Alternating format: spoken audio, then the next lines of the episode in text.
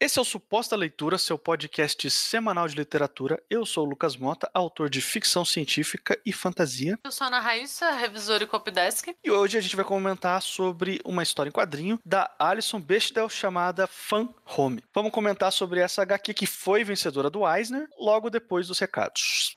E você que trabalha com texto, você que escreve, estiver precisando de uma ajuda na revisão de texto, a gente pode te ajudar. Se quiser entrar em contato para a gente fazer um orçamento, para dar uma olhada no seu texto, o Copydesk é uma etapa separada da criação do seu texto, então seu texto tem que estar tá pronto, você já tem que estar tá com ele totalmente estruturado. Para a revisão de texto, ele tem que estar totalmente pronto escrito.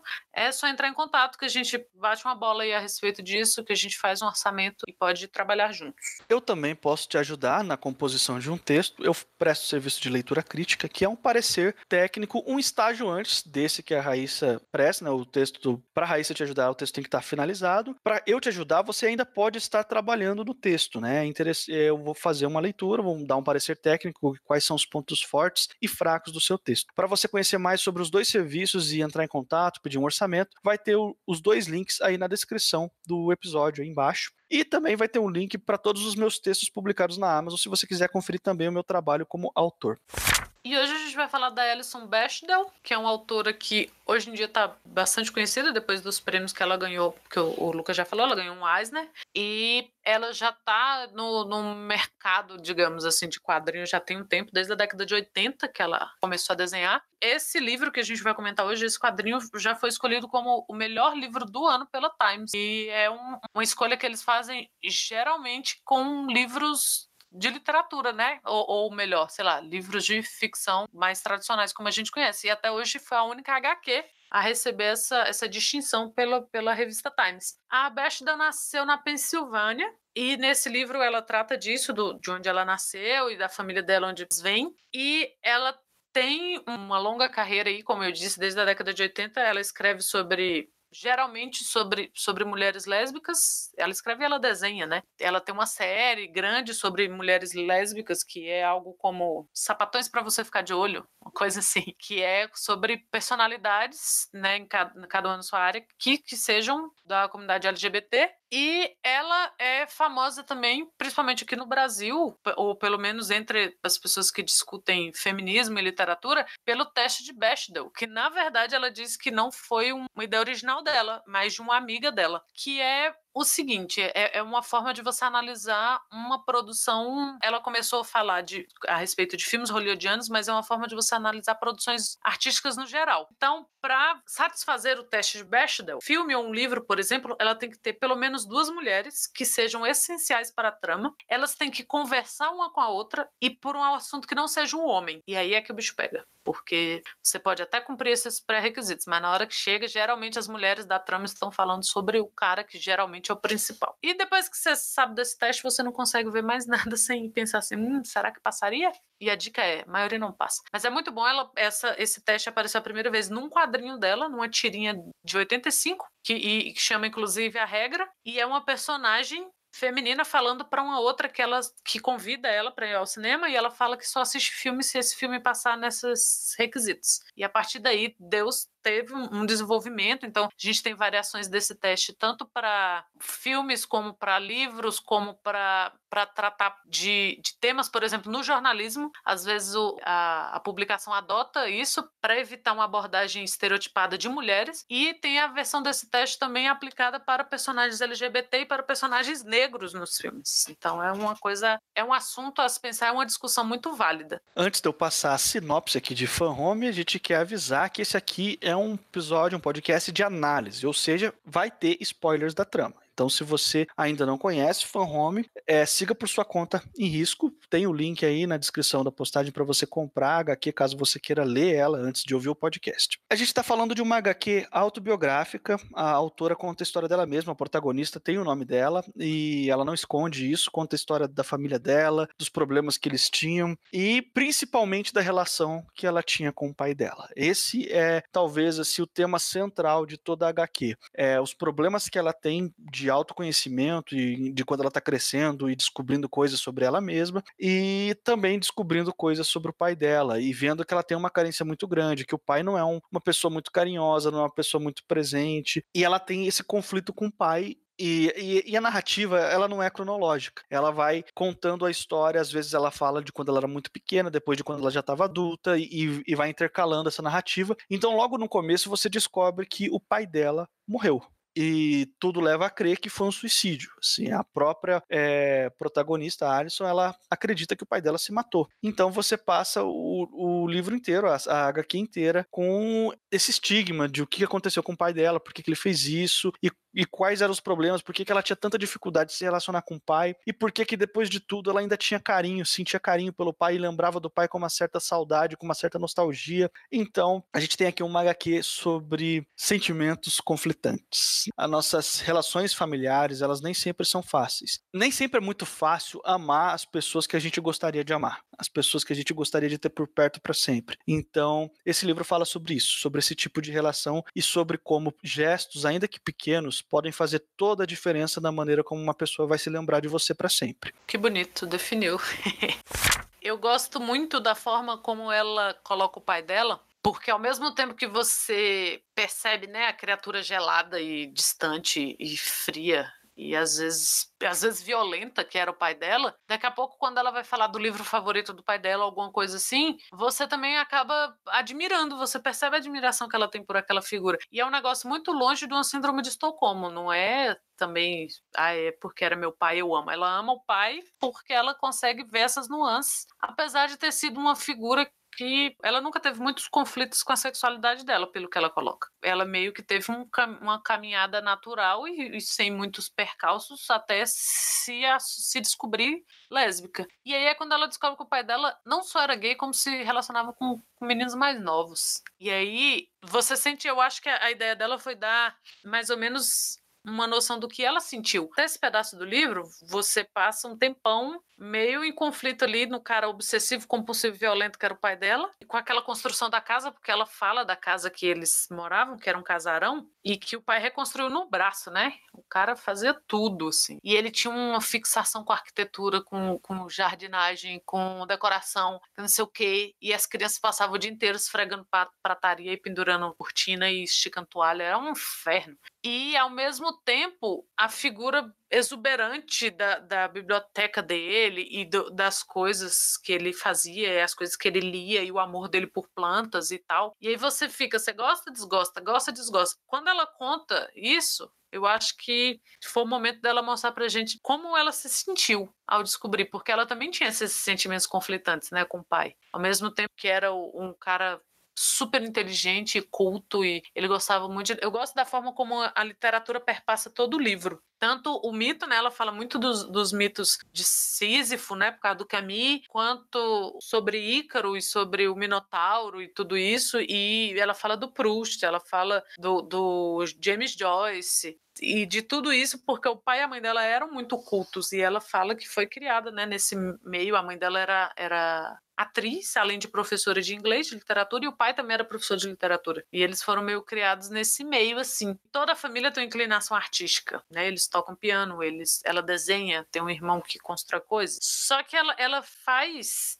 tem esse, esse ponto no meio, assim, que você acha que o grande, o grande conflito do livro é o fato, né, do pai dela ser uma figura muito dura, gélida, obsessivo compulsivo. E aí, quando você já tá se acostumando com aquela figura e, ah, não, tá, ok, eu sou capaz de admirar esse cara, apesar disso, você descobre que ele curtia garotos. E não por serem homens, por serem garotos mesmo. Assim. Ele chegou a ter um problema na justiça e tudo, por ter se envolvido com um menino de 17 anos. E aí você sente meio com. Claro, nem se aproxima, né? Do conflito que ela deve ter sentido, mas você também sente um baque ali. Pô, eu tava aqui confiando nesse personagem, apesar dele ser meio doido e ele faz isso. E agora? A, a, partir de agora, o que eu sinto por esse personagem? E eu gosto muito da dualidade presente no livro, assim, porque é, no velório do pai dela, assim, o pai dela era um homem, às vistas da sociedade, um homem exemplar. Ele era professor também, tinha funerária, né? A gente não mencionou, mas o fan home é de funeral house, né? Tipo, de, da, da casa funerária lá, que eles cuidavam do que era um negócio que ele herdou da família, assim. E, e é um trocadilho com um fã de engraçado, né? Então ele, ela tenta fazer uma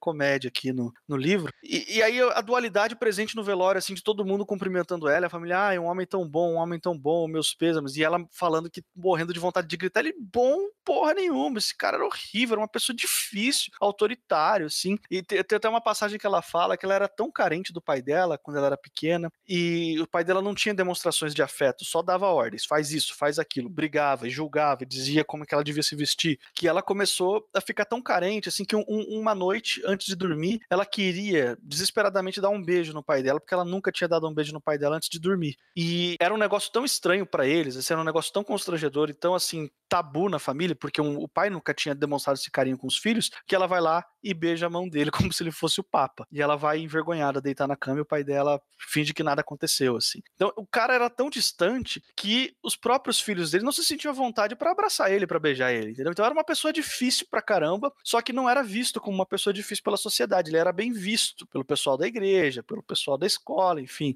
né? É claro que depois que começou a ter esses problemas judiciais, essas coisas todas, talvez não foi tão bem visto assim, mas ainda assim a sensação que ela tem no velório é tipo, meu, vocês estão homenageando um cara que não, é, não era gente boa, entendeu? Ele não era desse jeito. Nossa, é essa cena aí dela beijando a mãozinha do pau, oh, meu Deus, tadinha da criança. E você vê que nem nem os pais dela tinham essa relação. Ela fala que viu a mãe dela abraçar o pai dela uma única vez e que ela ficou extremamente constrangida. E eles se abraçaram, tipo, ela passou a mão no, no, no ombro do pai enquanto eles assistiam TV e ela ficou muito constrangida, porque não era normal isso para a família deles. E é, essa dualidade está o tempo todo presente quando ela fala, por exemplo, ela está sempre fazendo o contraponto da sexualidade dela mais masculinizada, mais é, espartana na, na, nos modos. Ela era uma pessoa muito prática que gostava de coisas muito muito fáceis de resolver e a decoração mesmo ela pede para o quarto dela não ter papel de parede, não ter cortina, não adianta nada. E ela fala que desde cedo ela, ela começou a ter um, um gosto muito espartano pelas coisas assim. É só o essencial, é, sem estampa, sem nada.